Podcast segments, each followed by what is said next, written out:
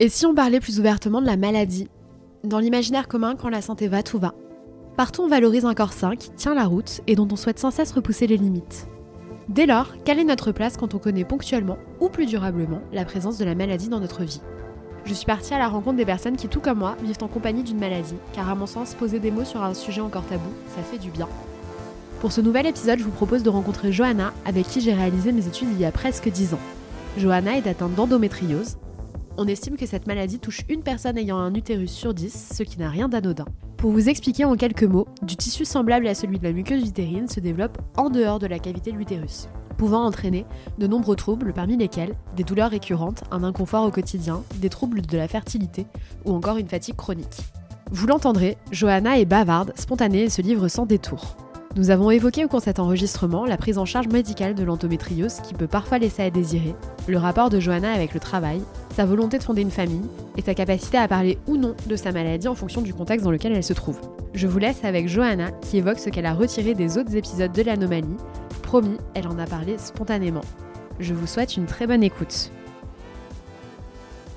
tous les interviewés ont abordé euh, des thématiques différentes, certains les mêmes thématiques, notamment le rapport de la maladie euh, au travail, la carrière qu'on veut mener, euh, la possibilité aussi physique de pouvoir continuer cette carrière ou non, l'impact que le travail peut avoir sur notre vie, sur notre physique, et les limitations du corps, et le fait que parfois... Bah, on a des envies, on a aussi une société qui nous pousse à aller toujours plus loin, toujours plus vite, parfois qui nous pousse à faire des carrières bah, juste sans forcément questionner la carrière, mais aller chercher toujours plus loin, etc., sans réfléchir trop pourquoi. Et, euh, et parfois, le, bah, le corps met un stop à, tout ça.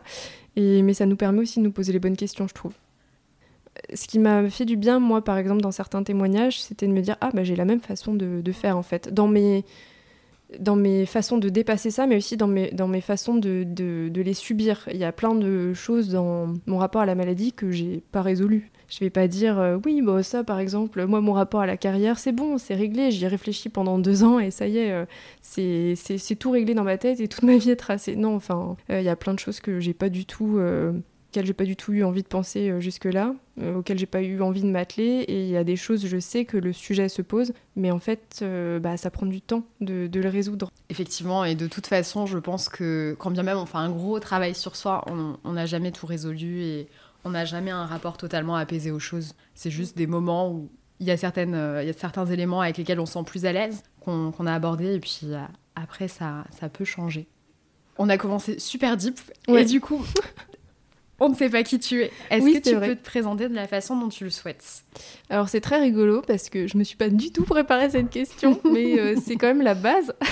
bah justement, ce sera plus spontané. Ouais, moi, c'est Johanna, j'ai 30 ans, donc un âge tout rond, très facile à dire. Euh, je vis en région parisienne euh, jusqu'ici.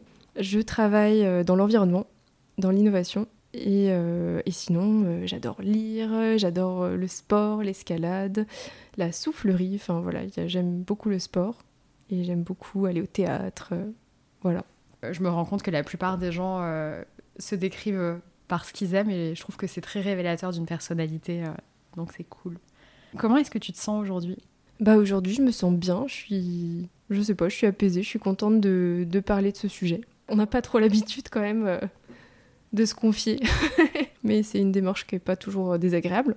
Bah oui, effectivement, et le souvenir que j'ai euh, Enfin, en tout cas, j'étais assez étonnée et très contente que tu me contactes aussi parce que, dis-moi si je me trompe, mais j'ai le sentiment que tu es quand même assez réservée. Oui. Et donc, je trouve que c'est courageux de, de, proposer de se confier d'un côté. Quand je t'observe, je vois que c'est tout à fait naturel et que c'est pas du tout une torture ou quoi que ce soit, que tu le fais très spontanément. Oui, bah il y a des cadres euh, dans lesquels euh, ça va être plus facile. C'est dans, dans quel... enfin voilà, je sais à quoi je m'engage. Euh, j'ai envie d'en parler parce que je pense que il y a plein de personnes qui sont atteintes de maladies ou de handicap ou voilà de difficultés et que euh, c'est pas toujours assez visible et dans le monde enfin moi c'est surtout aussi dans le monde du travail c'est pas du tout quelque chose dont je parle ouvertement. Il peut y, a une collègue par exemple à qui j'en parle parce qu'elle est atteinte de la même maladie que moi donc c'est beaucoup plus facile et là l'échange est tout naturel.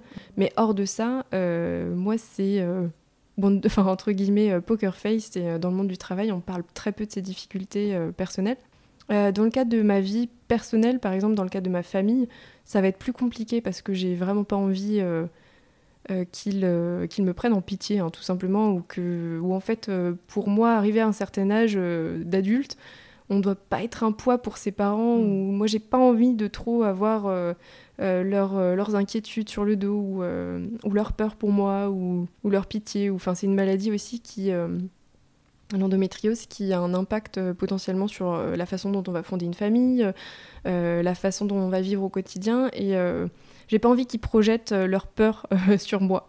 Par exemple, le fait potentiellement que je puisse avoir des difficultés à avoir des enfants ou ce genre de choses. Euh, j'ai pas du tout envie euh, qu'ils projettent ça sur moi. Donc en fait, je ferme un petit peu ça. Et c'est vrai que dans le cadre familial, j'ai pas envie du tout d'en parler.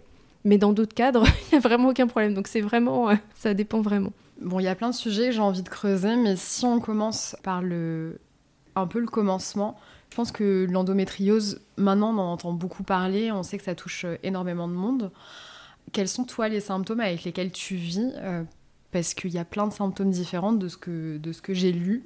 Oui, alors j'ai aussi entendu euh, qu'il euh, y avait une endométriose par femme, que les atteintes euh, étaient très très différentes selon les femmes.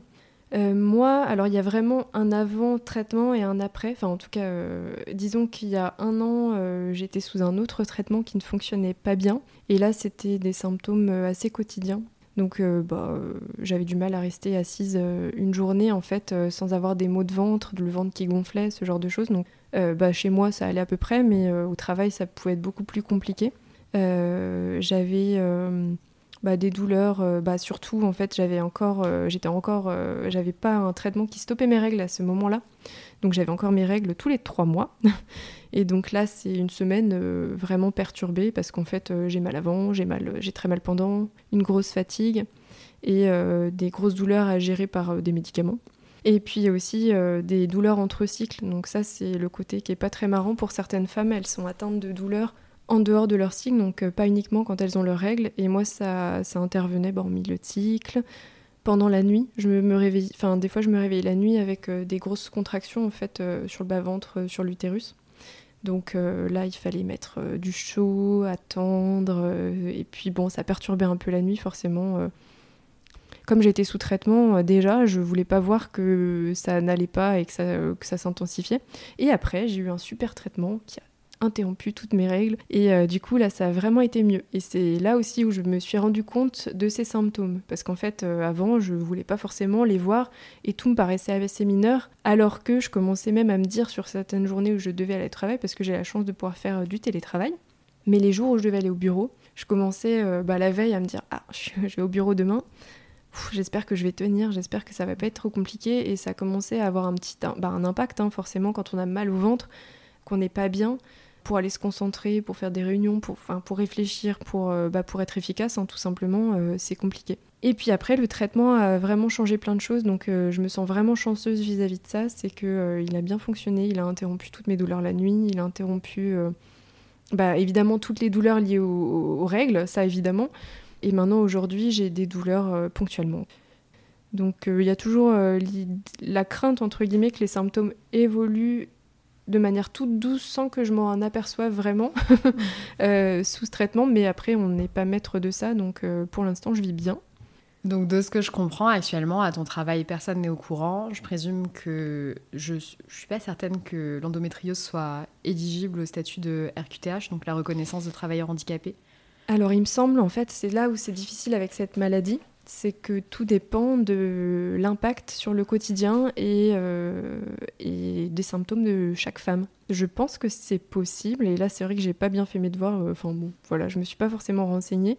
En tout cas, ce qui est possible, c'est de se déclarer une affection longue durée, ce qui permet une prise en charge euh, beaucoup plus large des remboursements euh, des soins euh, liés à cette maladie. Mais c'est pareil, en fait, il faut démontrer, prouver auprès d'un médecin et être cru.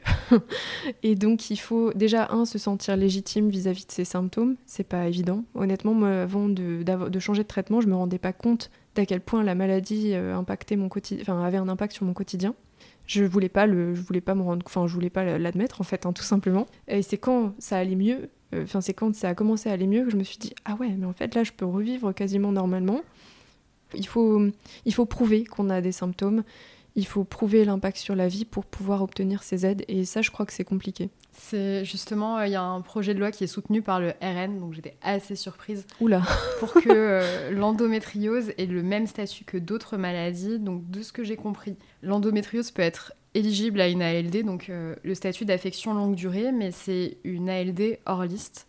Donc ça veut dire que c'est pas automatique et qu'il faut effectivement témoigner que tu vas avoir un traitement de plus de six mois et que ta thérapie est particulièrement coûteuse et donc que ça nécessite une prise en charge très spécifique par la sécurité sociale et donc la mise en place d'un accompagnement dédié.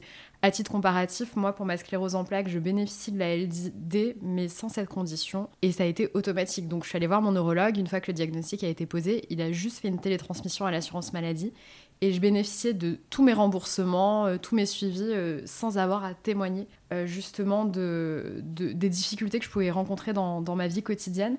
Et j'étais assez marquée, mais sur le site d'Endo France, il est précisé, il ne faut pas hésiter à représenter le dossier en cas de refus si votre médecin et vous pensez que la situation le justifie. Il est important de détailler votre parcours, les traitements et les soins dont vous bénéficiez. En fait, c'est une charge mentale énorme. Il faut te sentir légitime. Et en plus, il faut refaire des dossiers, refaire des démarches c'est ça. Juste pour être prise en charge correctement. C'est ça. En fait, moi, si j'avais une ALD aujourd'hui, je pense que bah, j'irais chez l'ostéopathe euh, plus régulièrement, euh, ce genre de choses. Enfin, il y a, peut-être plein de choses que je pourrais faire pour améliorer encore mon quotidien ou peut-être aussi prévenir euh, bah, des évolutions de la maladie. Mais aujourd'hui, je, je je suis pas du tout encadrée par un médecin qui va tout coordonner en fait, absolument pas. C'est que je vais faire ce qui me paraît juste de faire. J'ai fait un suivi par un nutritionnel parce qu'on m'a dit que c'était bien. Mais en soi, sinon, mon médecin euh, traitant va pas suivre ça. Euh, euh, je sais que de la kiné peut aussi être intéressante. Mais alors là, la, difficulté, c'est plutôt de trouver un kiné qui prend en charge ce type précis de, bah, cas. Mais effectivement, le premier frein, c'est le fait de se dire, bon, est-ce que ma vie est suffisamment impactée? Enfin, ma vie, est-ce qu'il y a un, impact suffisamment important sur ma vie? Bah, on n'a pas envie de répondre oui, hein, de manière générale. Et puis après, c'est le fait d'aller le prouver, en fait. Et c'est le fait que tout vient du patient, finalement. Moi, mon médecin, quand je suis allée le voir, et bah voilà, euh, déjà, j'ai eu beaucoup de mal à trouver un médecin traitant, mais ça, je pense que euh, bah, ça, c'est général, hein, de toute manière, euh, pour, pour tout le monde. Mais voilà, déjà ça. Alors après, il m'a expliqué qu'il dormait pendant les cours de gynéco. Bon, bah là, j'étais déjà suffisamment, super contente après un an d'avoir cherché un médecin. J'avais pas changé. Après, j'en avais enfin trouvé un qui voulait bien me qui voulait bien être mon médecin traitant. Donc bon, euh, j'ai essayé de lui faire gentiment comprendre qu'il fallait quand même qu'il soit mon allié, mais bon.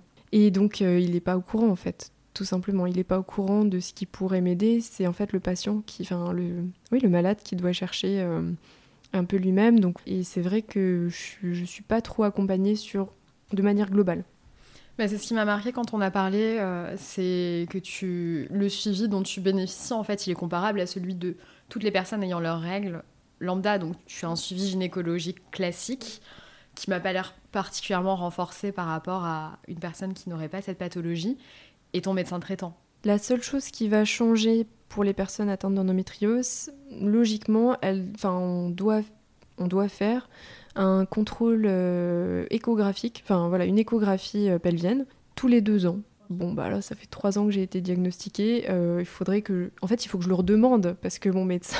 je suis pas sûre que mon génico, si je vais le voir, ils me disent Ah, bah tiens, ça fait deux ans que vous n'avez pas fait, on va un petit peu voir ce qui se passe là-dedans. en fait, c'est vraiment, pour l'instant, c'est vraiment le. Alors, j'ai peut-être pas trouvé aussi le bon génico, je sais pas mais c'est vraiment le patient qui est hum, responsable de tout ça.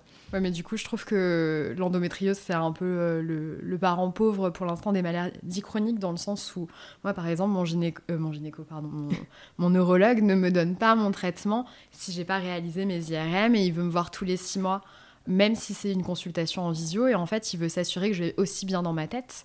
Et voilà, c'est non négociable. Donc euh, j'ai l'impression que pour l'instant, même si on en parle beaucoup plus qu'avant, et même si euh, les, les, médecins euh, sont un petit peu plus sensibilisés euh, à cette pathologie, que le suivi, c'est pas encore ouais. ok.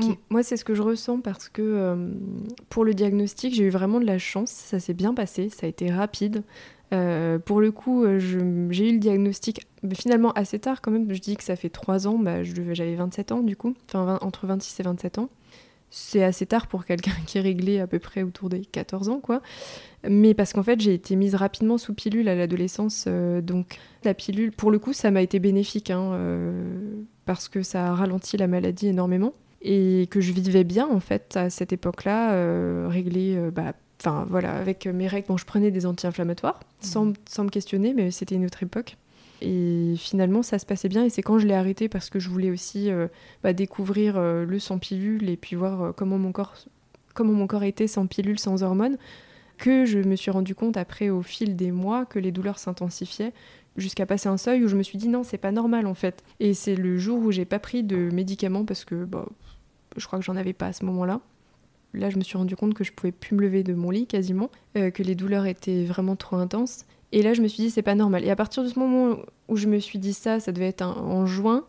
Et euh, j'ai vu mon médecin généraliste de l'époque, pas celui d'aujourd'hui, mais mon médecin généraliste de l'époque, qui, euh, qui était une femme hyper renseignée et qui m'a tout de suite euh, dit bon ce que vous me dites alors moi évidemment on commençait à pas mal parler de l'endométriose parce que finalement aujourd'hui on a quand même de la chance c'est qu'on en parle pas mal mais c'est là où on va revenir sur le fait que le suivi pêche c'est que pour le diagnostic c'est un peu plus facile qu'avant, je pense, si on suit la bonne voie.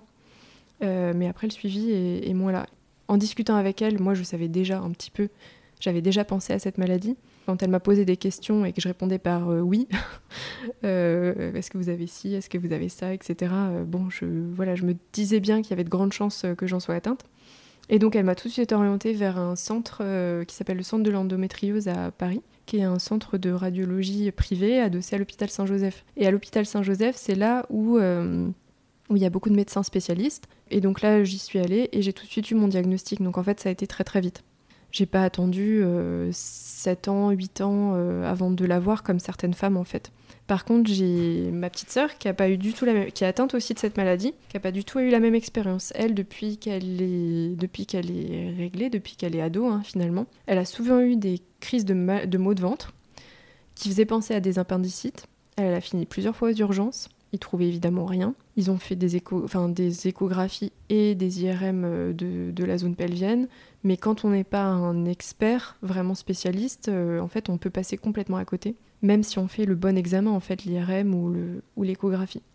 Quand j'ai eu mon diagnostic, moi j'ai tout de suite pensé à elle, parce qu'en fait toutes ces douleurs euh, me, paraissaient être des symptômes assez, euh, assez clairs de l'endométriose. Et je lui ai dit de demander à son médecin généraliste ou son gynéco une ordonnance pour faire une, une, échographie et de la faire dans ce même centre en fait où ils sont experts. En première instance, bon, j'ai appris que c'était plutôt l'échographie pelvienne qu'il fallait faire. Et donc, euh, elle a été voir son génico qui lui a dit non, non, bah faites une IRM. et elle est euh, faites une IRM. Et je lui ai dit, mais il t'a demandé, euh, enfin, est-ce qu'il t'a indiqué un centre expert où le faire, enfin, un centre où ils sont mm. spécialistes en fait? Elle a fait, non, non, elle m'a pas dit, je fais, ça va servir à rien ce que tu vas faire. Résultat, l'IRM absolument normal, etc. Les douleurs qui continuent. Et finalement, un an plus tard, elle a fini par, par, aller au enfin, par demander cette échographie, un an ou quelques mois plus tard. Et bah, avoir, avoir son diagnostic.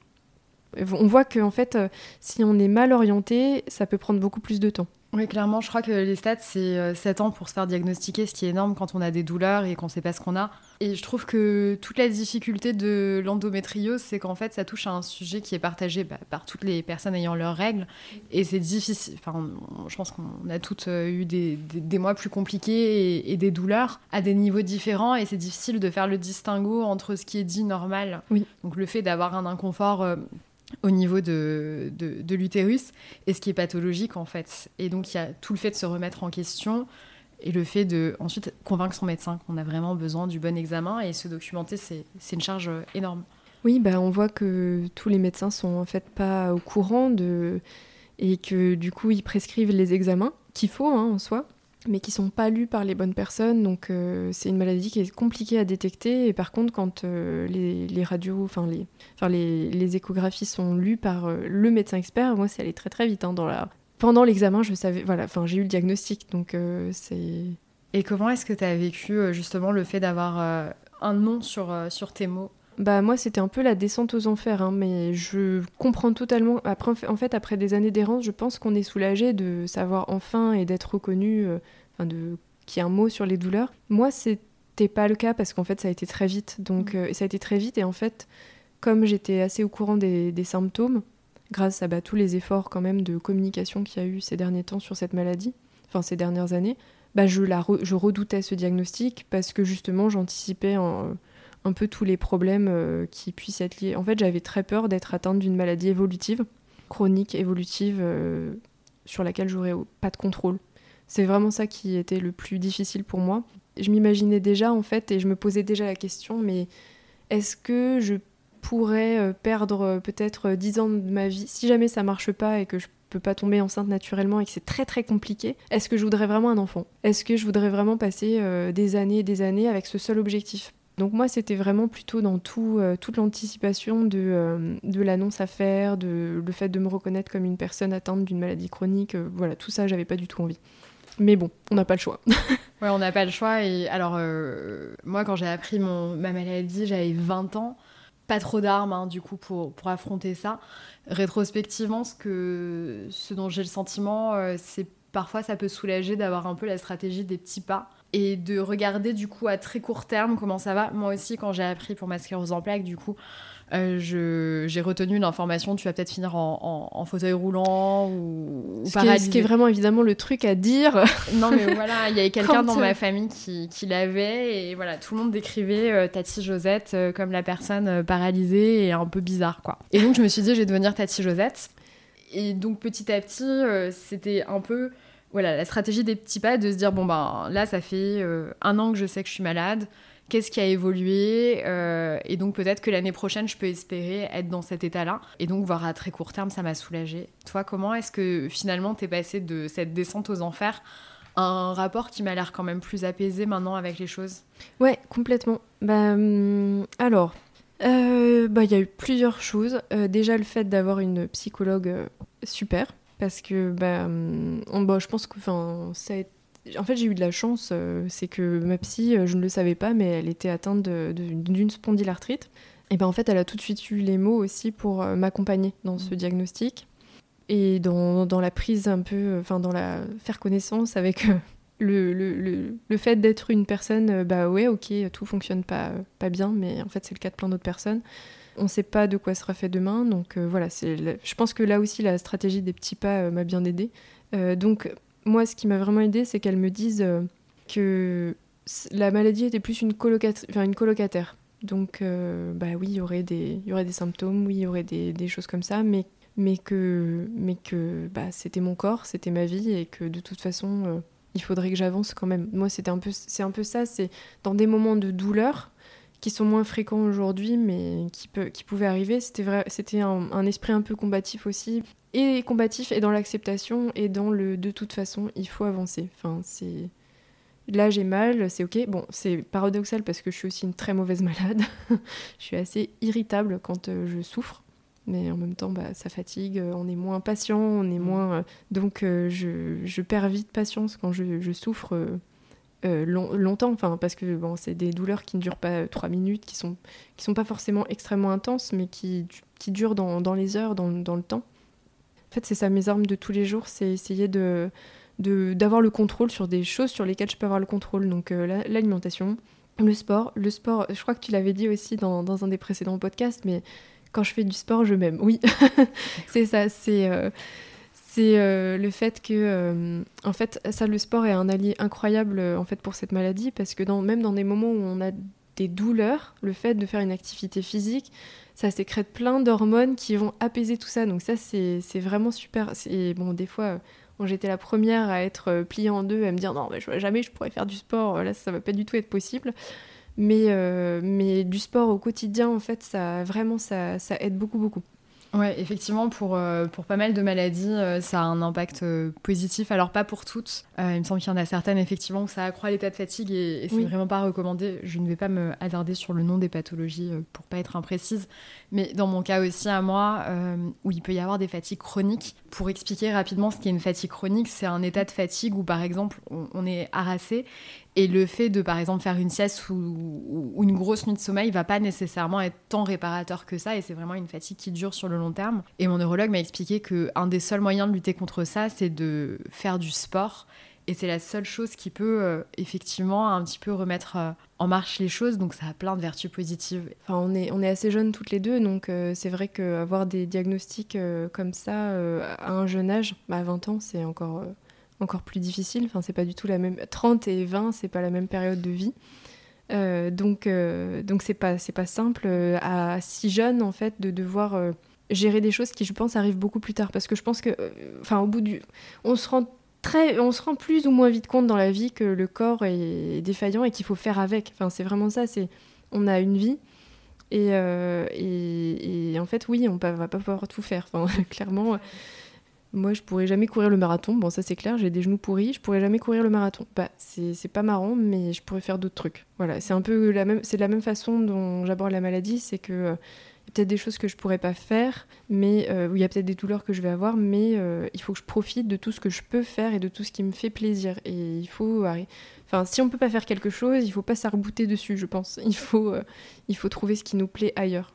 Oui, je crois que j'en avais parlé dans, le premier épisode avec Thibaut. C'était mon beau-père qui m'avait dit tu pourras. Enfin, il y a certains métiers que tu pourras pas faire, sous-entendu des métiers très ambitieux, puisqu'il y aura une charge de stress importante associée. Et ça m'avait vraiment euh, horrifié de me dire qu'il y avait des limites. Parfois, faut peut-être accepter la limite qu'on nous met et prendre une porte dérobée sur le côté et, se réinventer un peu comme tu le dis. Et je crois que ça me fait une transition trouvée pour ton rapport au travail. C'est exactement ce que j'étais en train de me dire. Bien joué Parce que clairement, on est en plein dedans. Et, c'est pas plus mal aussi parfois de se dire, euh, bon, bah, en fait, de re-questionner certaines... Euh, certaines choses. Est-ce qu'on a vraiment envie d'avoir des métiers super, euh, super euh, challenging, euh, hyper stressants, hyper. Moi, je suis en, moi, je suis en plein dedans, c'est clair. Je travaille en grand groupe. C'est des super métiers. Ça peut être des super parcours professionnels. qu'on soit, bah, d'ailleurs, qu'on soit en start-up, qu'on soit en grand groupe, ça peut être quand on travaille en entreprise on peut être confronté au stress. Euh, quand on commence à avoir des responsabilités, euh, il y a forcément, on, doit être euh, ceux qui supportent pour nos personnes aussi en dessous, les gens qu'on manage, etc. On doit résoudre des problèmes. Il y a des soucis politiques. Enfin, en grand groupe, c'est aussi ça. Donc, il peut y avoir pas mal de stress. Et moi, oui, le fait d'avoir cette maladie, ça m'a aussi tout de suite fait penser à ça. C'est est-ce que je pourrais, avoir je pourrais exercer les métiers que je veux. Ce qui est marrant, c'est que je me posais aussi déjà en parallèle les questions. Je travaillais déjà en grand groupe et je me posais déjà en parallèle la question est-ce que c'est vraiment ce que tu veux? Est-ce que euh, tu veux faire une carrière? Parce qu'en fait, quand on est un peu euh, travailleur, euh, qu'on aime bien faire les choses, bah en fait, on est vite repéré et on nous demande plein de trucs. J'ai des personnes qui m'ont accompagnée dans, dans, mon parcours dans cette entreprise, donc qui m'ont un petit peu mentorée, etc et qui m'ont donné des conseils, des gentils euh, conseils. Quand je dis des gentils, c'est euh, sympa hein, d'être, euh, c'est chouette d'être, comment dire, qu'on reconnaisse que les efforts payent et que et qu'on ait quelqu'un sur qui on peut compter au travail, c'est bien. Bon, c'est un super revers hein, aussi, mais ça, je pense que j'apprends rien à personne. Mais du coup, j'ai des patrons qui m'ont entouré et qui m'ont dit bah toi pour toi le chemin il faudrait que tu ailles voir telle personne non non il faut que tu passes par le commerce etc en fait des choses euh, sur lesquelles je m'étais jamais projetée et euh, des, des, jalons en fait dans un parcours qui devait me mener plus haut, plus haut, plus haut, plus haut. Et en fait, je suis toujours là-dedans. Hein.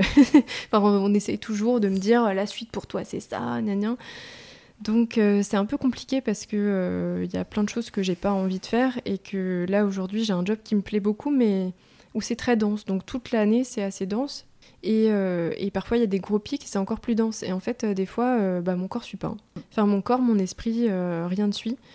Et ça, c'est un peu compliqué parce que j'aime bien le travail, mais que je, ne sais pas comment dire stop, non. En fait, là, vous me mettez en danger. Mais j'en ai pas parlé au travail, donc ils savent pas forcément pourquoi.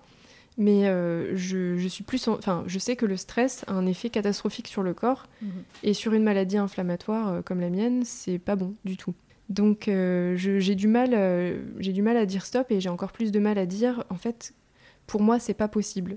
Voilà, c'est l'une des choses dont, que je n'ai pas encore résolu aujourd'hui, c'est euh, arriver à m'inventer une carrière où j'arrive à tout à concilier ça et ça, que ça m'intéresse, que ça soit comment dire que j'apprenne des choses, que j'ai le sentiment de, de rendre un service envers quelqu'un ou quelque chose et en même temps que je préserve ma santé je sais que c'est le grand défi qui m'attend en fait. C'est vraiment euh, trouver euh, bah, trouver peut-être euh, soit une reconversion, soit euh, trouver un autre cadre.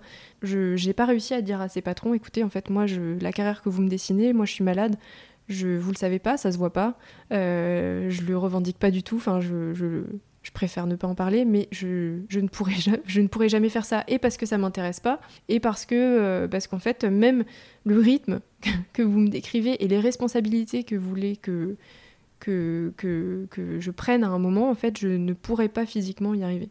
Ouais, il y a un sujet que tu soulèves qui est super intéressant, c'est la notion de handicap invisible. Pour les personnes qui ne sauraient pas ce que c'est le handicap invisible, donc à la différence d'un handicap visible, du coup, au cours d'une interaction avec euh, une personne, ben là, on ne voit pas. Moi, je trouve que ça donne à la fois une liberté et une contrainte. La liberté, c'est qu'on en parle quand on veut, et donc ça ne biaise pas l'interaction. Euh, on va pas avoir des remarques gênantes ou, euh, ou, un air de pitié, comme tu le disais tout à l'heure. Le, revers de la médaille, c'est que ça fait peser une responsabilité sur toi d'en parler ou non, et donc de supporter cette charge liée à ton handicap euh, alors que tes interlocuteurs ne savent pas ce que tu traverses. Là, actuellement, dans ton travail, donc de ce que je comprends, c'est une logique un petit peu de performance, ça a l'air assez euh, punchy, est-ce que tu as trouvé un peu des stratégies d'évitement pour pas parler frontalement de ta maladie et un peu te préserver? Oui, bah avec l'expérience, on apprend déjà beaucoup mieux à se manager, à, se, à savoir euh, complètement estimer sa, charge de enfin, estimer sa charge de travail et euh, voir quand on dépasse, quand, ça, quand on commence à rentrer dans le rouge. Ça, c'est un peu. Heureusement, c'est un peu la maturité. Même avec cette expérience-là, en entreprise, en fait, on peut vite se retrouver. Euh, imbriqué dans des choses qu'on n'a pas, euh, sur lesquelles on n'a même pas eu l'opportunité de dire non, malheureusement. Enfin, ça peut, ça peut mm. toujours arriver. Et donc, euh, donc oui, euh, les stratégies d'évitement, c'est de communiquer énormément avec son manager et de dire, de dire quand, quand c'est trop, quand, quand, ça dépasse la charge. Maintenant, moi, je dis pas, je dis pas stop, je suis malade en fait je dis stop parce que je fais tels horaires et que en fait c'est pas compatible euh, avec une c'est pas compatible sur la durée voilà avec euh, ma vie personnelle avec aussi euh, un rythme de travail normal mhm. donc c'est comme ça que je le prends mais en soi en soi c'est c'est aussi une chance je pense justement le fait d'être malade c'est que si je l'avais pas été je me serais peut-être encore plus retrouvée facilement euh, embarquée là-dedans sans le re-questionner. Parce que là, au moins, je me dis, euh, bon, je suis dans le rouge, euh, j'ai pas le temps de bien faire mes cours, j'ai pas le temps de bien me faire à manger parce que mes horaires de travail sont trop importantes. Au moins, je me dis, c'est pas normal.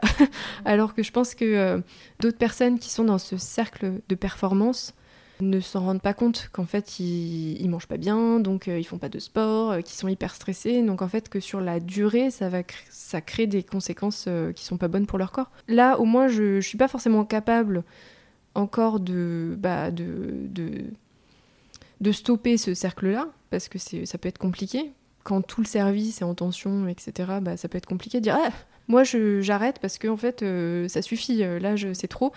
Il y a des fois des, circonstances au travail où on se retrouve un petit peu coincé. Hein, euh. et là, bah, moi, la stratégie, c'est plutôt de dire là, c'est trop. il va falloir rapidement que ça descende. Je veux bien tenir encore un petit peu, mais il va falloir que ça descende. Bon, ça, c'est quelque chose que j'ai fait pas plus tard que la semaine dernière pour dire ça suffit. C'est une période. C'était déjà dense, mais là, ça fait un mois que c'est que c'est pas possible. Enfin, que c'est vraiment trop important. Mais euh, déjà, enfin voilà, j'ai cette alerte en fait. J'ai cette alerte qui me dit euh, attention, attention, c'est pas bon. Enfin, c'est pas bon pour la vie personnelle, c'est pas bon pour le corps, c'est pas bon pour euh, la maladie. Donc voilà. Mais ouais, le côté handicap invisible, il est, il est, il est pas facile parce que on ne. Et puis en plus, je trouve que c'est très compliqué de venir vers son manager ou son employeur et de dire bah écoutez je suis malade enfin je, je, je peux pas euh, tenir le rythme parce que je suis malade. On a peur en fait tout simplement d'apparaître comme quelqu'un de faible et quelqu'un qui, qui, euh, qui justement qui ne va pas être capable de suivre le rythme de travail. En fait, c'est pas, pas ça, c'est le fait que le rythme de travail est trop important. N'importe quelle personne ne devrait pas suivre ce rythme pendant des mois et des mois. C'est ok d'avoir des pics, mais c'est pas ok de, de, de pas de c'est pas ok de sacrifier sa vie personnelle et sa santé surtout, euh, qu'on soit malade ou non. Euh, mais oui, oui, je suis entièrement d'accord avec toi. Moi, j'ai un peu l'impression euh, que, que ça a été un peu une soupape de sécurité. Donc moi, ma poussée, c'était sur mon œil gauche. Et pendant, euh, je dirais, 3-4 ans, peut-être plus. Quand je stressais, j'avais des douleurs au niveau de l'œil gauche. Alors je sais pas si je somatisais ou si c'était des douleurs sur ma cicatrice, sur mon air optique. Mais en tout cas, c'était un super bon indicateur pour savoir quand est-ce que je tirais sur la corde. Alors à ce moment-là, je tâtonnais sur la démarche à mettre en place, mais je me reposais un petit peu, ou bien euh, je refusais un verre, ou bien euh, je me disais quand même le, boulot c'est très stressant, j'allais nager, des choses comme ça. C'était vraiment le début d'une prise en compte de hum, ça me semble pas être ok ce qui se passe. Et, euh, et puis petit à petit, ça a pris forme. En tout cas, je, trouve que la maladie peut permettre de, définir des niveaux euh, maximum de, stress qu'on est prêt à encaisser et petit à petit, notre seuil de tolérance va diminuer, ce qui est vachement sain. Euh, donc au début, j'avais ces douleurs à l'œil et je pense que je stressais énormément hein, parce que j'en ai plus jamais eu. Et pourtant, ça m'arrive de stresser. Et donc, je me disais, oulala, il faut que j'aille nager. Et donc, ça me détendait. Et puis, petit à petit, en fait, mon seuil de tolérance a vachement diminué par rapport au stress. Euh, bon, j'ai malgré tout fait un burn-out euh, quand j'étais consultante, mais ça n'avait rien de comparable avec le moment où j'ai fait ma première poussée. Et ensuite, j'ai décidé de devenir freelance. Et bien évidemment, j'ai des petits pics de stress, mais c'est des picounets. Et je fais vraiment très attention maintenant. Euh, bon, après, j'ai une grande liberté, donc ça, c'est chouette. Mais ouais, on est vachement plus vigilant, je trouve, euh, quand, euh, quand on, on, a dit. Mais c'est pas du tout pour esthétiser la maladie ou quoi que ce soit. Mais euh, je pense que c'est un peu un investissement sur l'avenir de se dire, ben, on connaît déjà nos limites, on les a apprises à nos, on les a apprises à nos dépens très tôt. Et, et, du coup, ça permet de ne pas tirer sur la corde. Ça permet de se, parfois de se dire il faut que je me mette en priorité en fait. C'est Quand on est sur des moments stressants au travail, on peut avoir tendance à allez, je, tant pis, je vais pas au sport ce soir, tant pis, je fais pas les courses. Euh, bah, ça m'arrive encore. Hein. Enfin, voilà, c'est pas parce que j'ai pris conscience d'eux que je suis capable euh, d'agir en conséquence euh, tout le temps, hein, clairement. Notamment parce qu'effectivement, on peut se faire un peu enfermer parfois sans le vouloir et sans avoir réussi à sortir avant de que la clé, enfin que la porte soit fermée. Mais, mais au moins, déjà, prendre conscience et puis.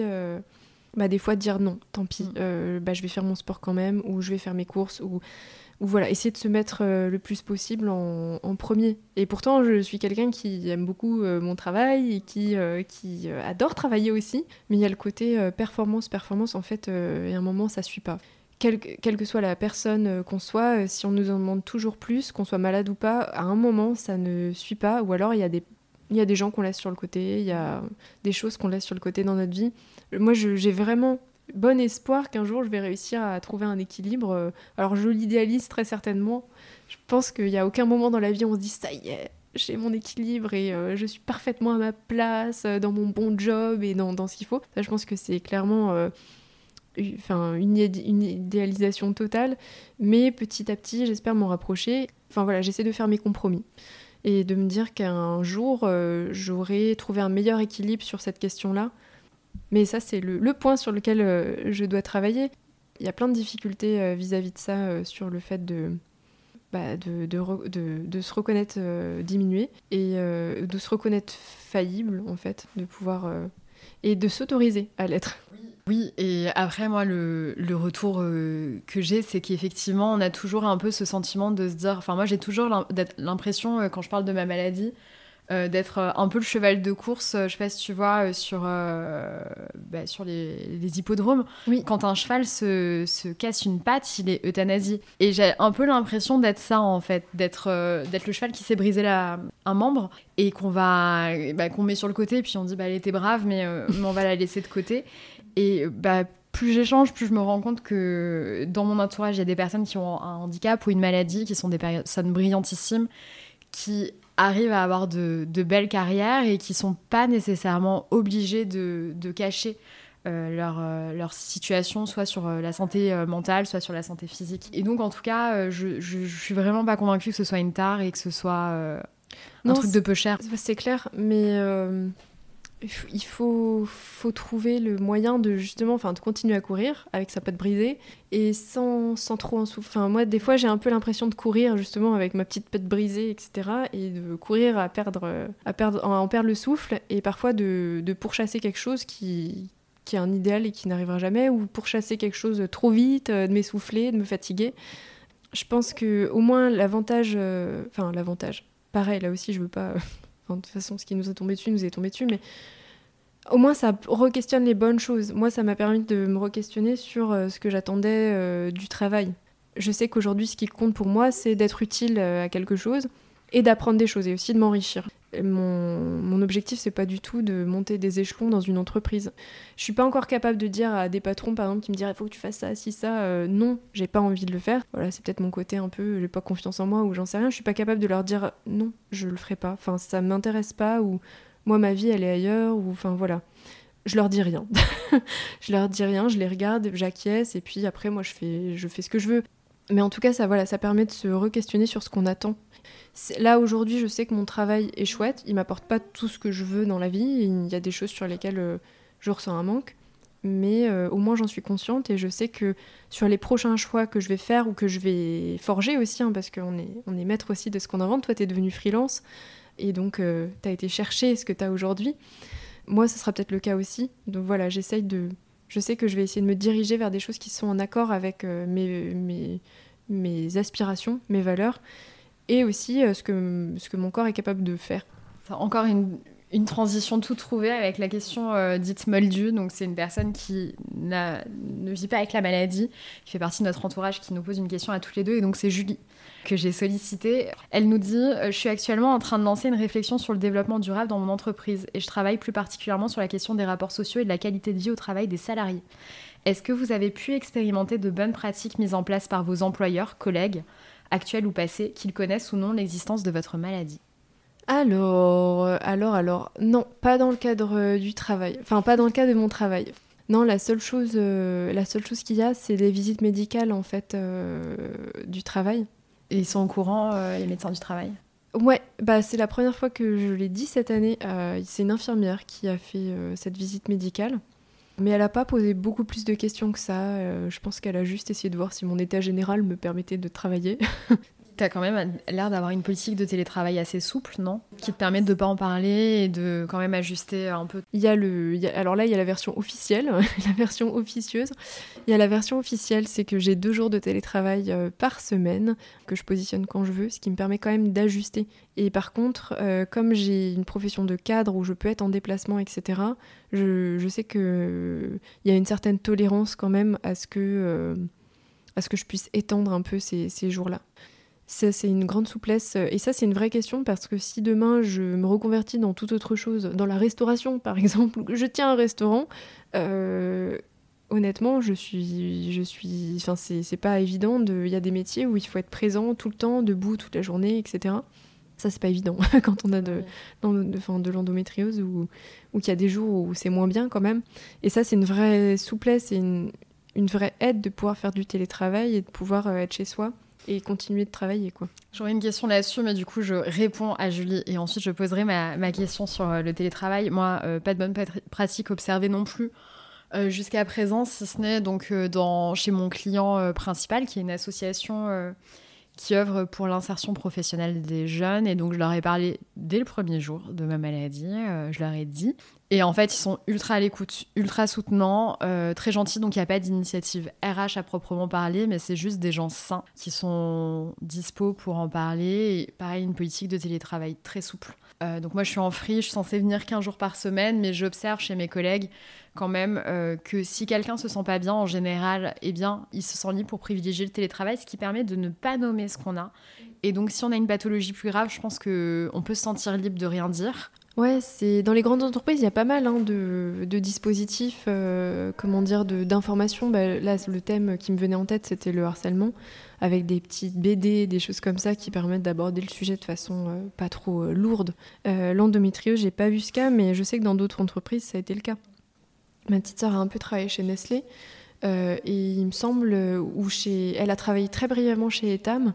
Et euh, il y avait euh, un projet de BD, ou c'était chez Nestlé, je sais plus, mais il y avait un projet de BD pour sensibiliser à l'endométriose. Donc bon, dans mon entreprise, euh, je ne l'ai pas vu, mais il y a quand même... il y a quand même des dispositifs de sensibilisation à certaines thématiques. Après, la maladie, effectivement, il y a eu le handicap. Par contre, il y a eu pas mal de handicap, cette notion du handicap invisible. Euh, visible. Je me permets de rebondir sur le sujet parce que c'est quand même super tendancieux euh, les initiatives sur le télétravail, le congé menstruel, tout ça.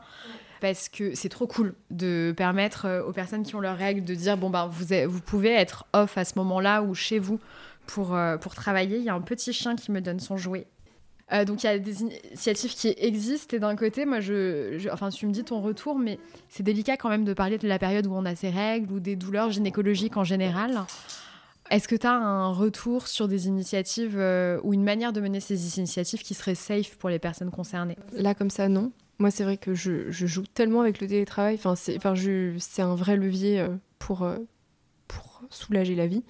Le congé menstruel, en plus, quand on regarde un petit peu les débats autour, autour du congé menstruel, il y a vraiment le fait que les femmes vont en profiter, que c'est pas normal. Alors, en fait, il y a plein de. C'est hyper intéressant comme, comme dialogue parce que il y a des femmes notamment qui disent que ça extrait les femmes aussi du monde professionnel et que c'est pas bien parce que en fait ça les empêcherait de faire de belles carrières, etc. Enfin, ça les freinerait de ça parce que euh, on se dit oui qu'elles vont pas être capables, etc. Donc euh, il y a des femmes qui sont contre le congé menstruel pour ces raisons-là. Euh, il y en a qui pensent que ça devrait plutôt passer par l'arrêt maladie, etc. Bon, moi, mon médecin, je mets un mois à le voir, donc autant vous dire qu'avoir un arrêt maladie tous les mois pour mes, pour mes règles, c'est un peu compliqué. Comme les symptômes varient pour chaque femme, c'est hyper compliqué de se, sentir légitime de demander un congé menstruel, un arrêt maladie pour ses, pour ses règles. C'est extrêmement compliqué. Donc moi, j'ai pas, pas d'avis encore tranché sur la, sur la question. Mais, euh, mais je sais pas si c'est le bon dispositif pour accompagner les femmes qui ont des grosses douleurs euh, au niveau des règles, sans même parler d'endométriose, hein, parce qu'il y, y, a des femmes qui même euh, souffrent aussi beaucoup.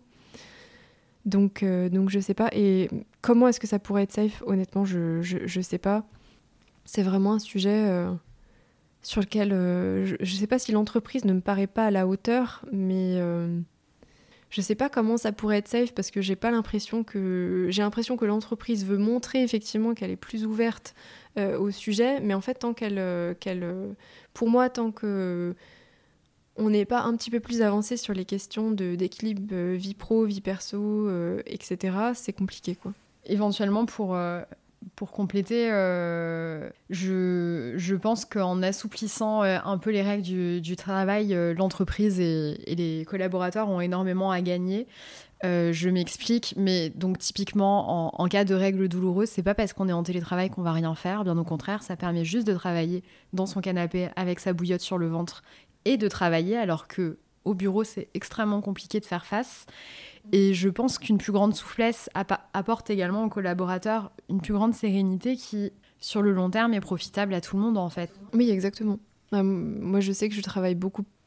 Enfin, si j'ai mal au ventre au travail, au bureau, je vais pas pouvoir me concentrer sur ce que je suis en train de faire. Euh, je vais pas, euh, euh, voilà, forcément être hyper à l'aise pour, travailler. Et si je suis chez moi, bon, j'ai mes toilettes à proximité, hein, clairement, parlons, parlons franc. j'ai ma bouillotte à proximité, j'ai mes médicaments. Enfin, je, peux boire un thé. Enfin, il y a plein de choses que je peux faire pour améliorer mon, confort et pour pouvoir retrouver un esprit serein pour travailler. Donc oui, carrément. Quand, quand je c'est pas parce qu'on a des aménagements qu'on est moins productif ou qu'on travaille moins bien. Euh, souvent, c'est l'inverse, même. Je propose qu'on termine sur un vaste sujet qui est celui de la parentalité. Il me semble que c'est assez évident pour toi que tu aimerais tenter l'expérience justement de fonder une famille et, euh, et c'est un, enfin, un sujet euh, super délicat, puisque le traitement qui fonctionne si bien sur toi, c'est une pilule en fait en continu. Donc ça veut dire que tu ne peux pas tomber enceinte, donc il faudrait l'arrêter. Et ça peut signifier, a priori, un retour de tes douleurs. Ouais, Complètement. Et là, euh, c'est marrant parce que j'ai vu une interview de Laurie euh, qui va beaucoup parler aux jeunes femmes des années 90 qui aussi atteinte de cette maladie et qui, euh, qui expliquait ça encore mieux que moi, c'est que bah, elle, pour avoir fait ce parcours-là, il faut arrêter son traitement, et donc pendant ce temps-là où on arrête le traitement, on a ses règles, donc la maladie évolue beaucoup plus vite. L'endométriose, euh, c'est aussi une inflammation, donc c'est pas hyper favorable, ça peut diminuer un petit peu les chances de concevoir euh, plus facilement. Enfin, et euh, on peut être atteint d'infertilité aussi. Ça peut très bien se passer, tout comme il peut y avoir euh, des, il peut y avoir plus de, on peut mettre plus de temps que d'autres femmes à euh, tomber enceinte. Et pendant ce temps-là, la maladie peut progresser. Donc il y a vraiment ce côté, en fait, pour les femmes atteintes d'endométriose, c'est quand on va arrêter la pilule. Si ça marche pas au bout d'un an, il faut consulter pour se faire aider et engager une PMA. Et en plus, pendant ce temps-là, évidemment, on a des règles, donc en fait, on... c'est un retour en force de toutes les douleurs plus euh, une potentielle aggravation de ces douleurs. Et toi, tu te sens comment par rapport à ça? Bah, pas, pas, pas ouf. Hein. c'est pas très cool. Bah moi, en fait, je veux surtout que, en fait, au niveau du couple, on soit engagés tous les deux parce que pour moi, c'est un projet où pour le coup, il y a d'autres couples qui ont la chance de se dire bon, allez, j'arrête la pilule et puis on verra bien ce qui se passera. Et puis si ça arrive, et puis euh, voilà, puis on, regarde pas spécialement, on est tranquille, on vit notre vie. Euh, là, moi, clairement, si, euh, si j'arrête la pilule, je sais que j'aurais pas envie de souffrir trop longtemps. Donc c'est vraiment, il va falloir regarder, il va falloir calculer, et puis il va falloir mettre toutes ses chances de, de, de, du côté pour que ça fonctionne. Donc c'est voilà, c'est forcément, on se, dit, enfin, on se dit normalement avoir des enfants, c'est la chose la plus naturelle pour les humains. Bon bah Bon, voilà. Mais, même en fait, finalement, pour les couples qui n'ont pas de difficultés, c'est pas si simple non plus comme démarche. Donc bon. Mais là, c'est sûr que ça, ça suppose de l'organisation en plus, une gestion des douleurs et un impact ouais, sur la vie quotidienne. La finalité me porte, on va dire, c'est le fait de fonder une famille, le fait de, bah, de réaliser ce projet, etc., euh, qui, euh, qui est important. Donc ça, moi, je sais que dans ma tête, c'est clair, je vais support... enfin, je suis ok pour supporter les douleurs et tout ça et pour euh, et pour engager ça. Par contre, euh, je veux être certain, euh, certaine, en fait j'en parle souvent à mon compagnon, hein, c'est pour, pour être certaine qu'il soit aussi pleinement engagé, parce que bon, s'il y en a un qui dit oui, bon, voilà, les, les, conséquences reposent sur moi. Les impacts reposent sur moi, donc voilà, il faut que j'ai envie que mon compagnon en soit pleinement conscient.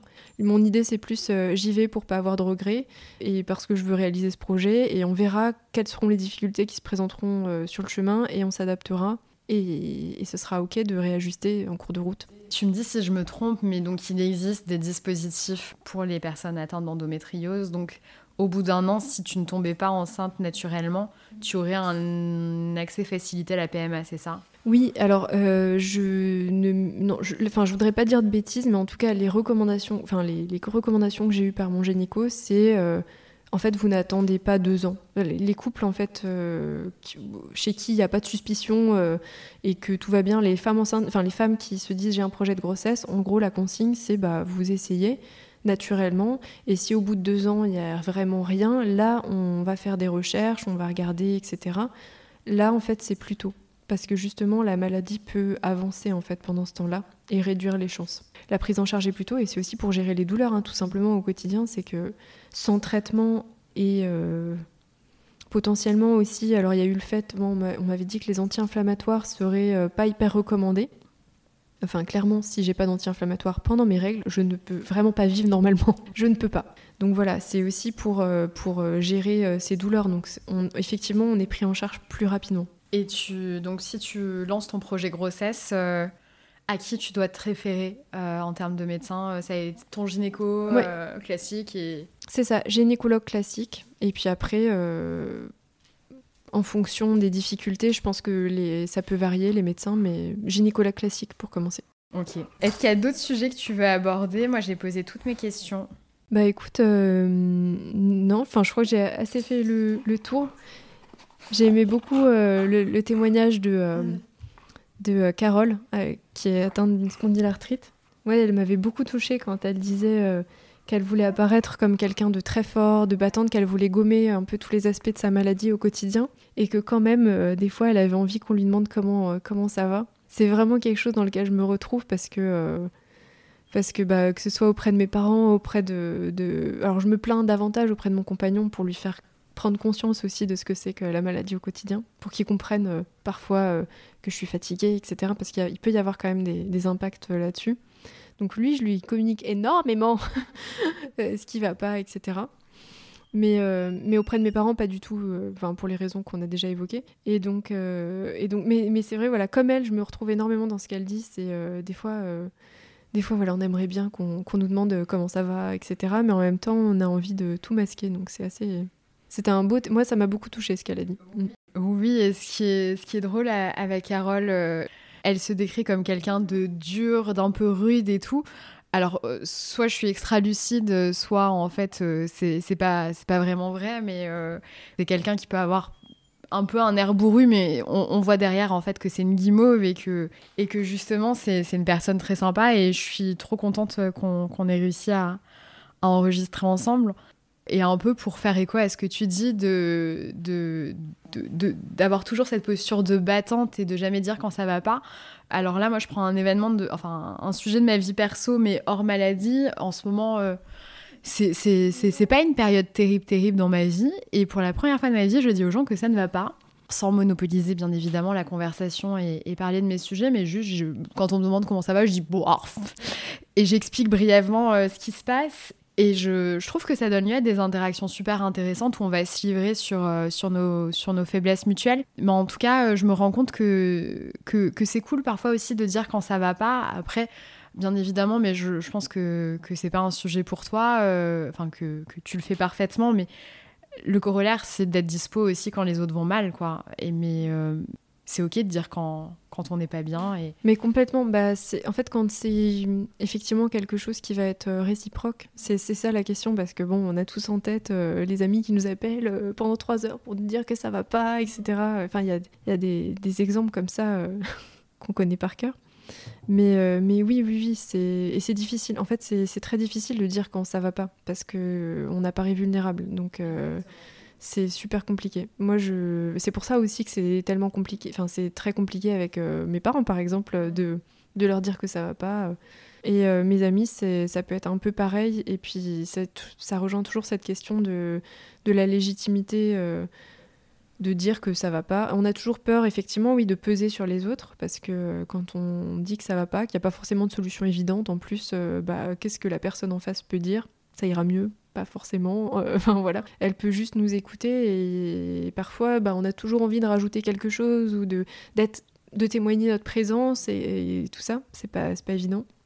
Mais, mais, mais c'est vrai que c'est hyper, c'est hyper important de pouvoir le faire parce que euh, parce qu'après en fait nos amis aussi se sentent libres de, de, de, venir nous solliciter notre aide dans des moments où effectivement on pourra pas leur apporter de solution sur un plateau mais on pourra juste les écouter et des fois ça suffit il faut accepter aussi que des fois, il y a des situations euh, de la vie où non, on ne peut pas suggérer de solution, on peut pas, on peut rien faire de plus que d'être présent pour les gens et de leur dire, ok, je, c'est horrible, ce qui, c'est terrible ce qui t'arrive, euh, mais je suis là. Je suis entièrement d'accord avec toi. C'est une des meilleures réactions à avoir de manière générale de dire je suis là. Euh, de, toute façon, ça me semble très difficile d'apporter une réponse adaptée mais de dire bah, je suis disponible pour qu'on s'appelle ou, pour manger une glace, euh, en soi, euh, c'est déjà euh, énorme. De toute façon, c'est rare d'avoir les, mots justes parce qu'on ne peut pas on peut pas se mettre à la place de l'autre, on n'a pas le même vécu, le même passé, tout ça, mais ça, ça marche pour toutes les situations de la vie en fait. Puis la personne qui apprend, qui subit bah, une épreuve ou qui apprend un diagnostic, c'est très difficile de, voir, de voir, de voir l'effet que ça a chez l'autre, de voir la, finalement ses proches vivre le diagnostic. Moi, ça va avec mon compagnon très facile, c'est-à-dire que comme il minimise tout, enfin, il minimise. Il a tendance à dire euh, ça sert à rien de voir le pire. Donc, euh, moi, qui, qui, comme je te disais, quand j'ai eu le diagnostic, j'imaginais déjà tous les trucs horribles, etc. Il y avait le fait que ça mettait un mot sur des douleurs, bon bah ça voilà, c'était ce qui était déjà là.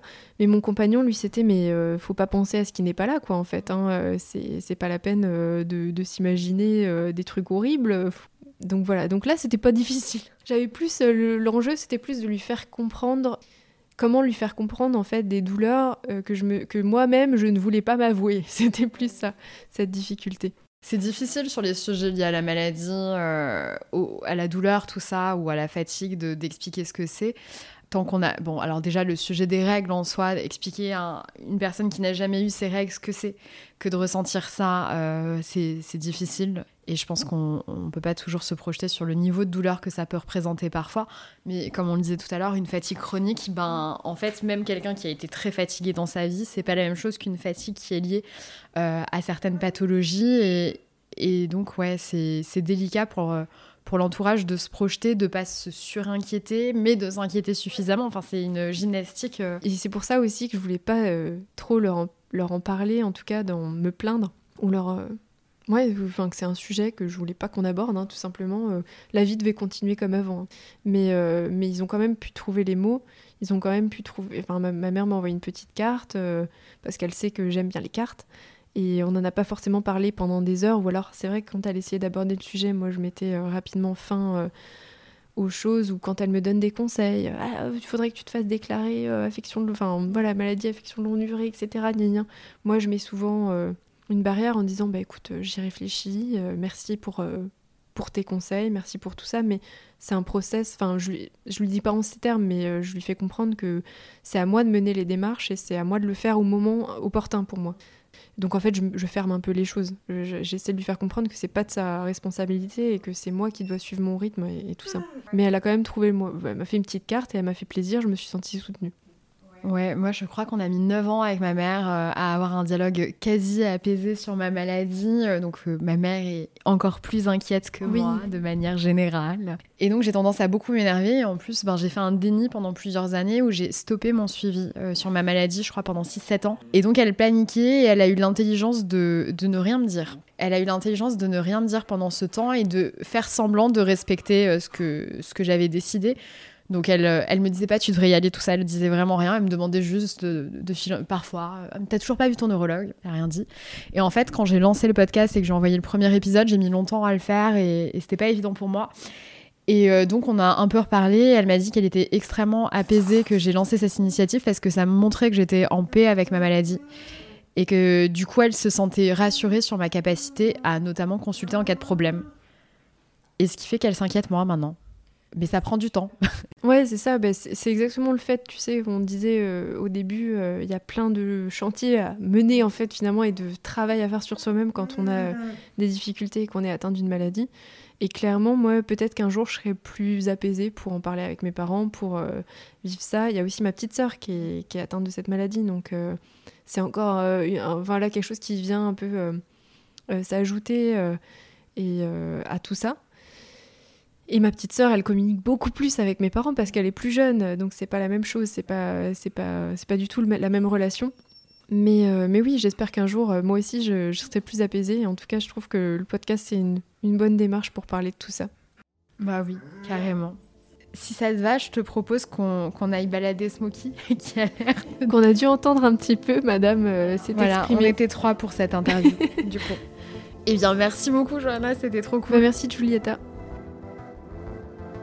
Une nouvelle fois, un grand merci à Johanna qui m'a impressionné par sa douceur et son recul sur les choses. J'espère sincèrement que cet épisode vous sera utile et que vous aurez pris plaisir à entendre les mots de Johanna. Cet épisode vous a plu, vous souhaitez réagir, écrivez-moi sur le compte Instagram de l'anomalie, l'anomalie.media, pour me partager vos retours, qu'ils soient positifs ou plus circonspects.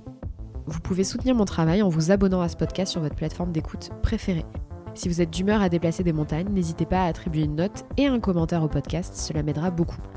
En effet, L'Anomalie est un podcast autoproduit par mes soins, entièrement conçu et imaginé entre Ménilmontant et le canal de l'Ourcq à Paris.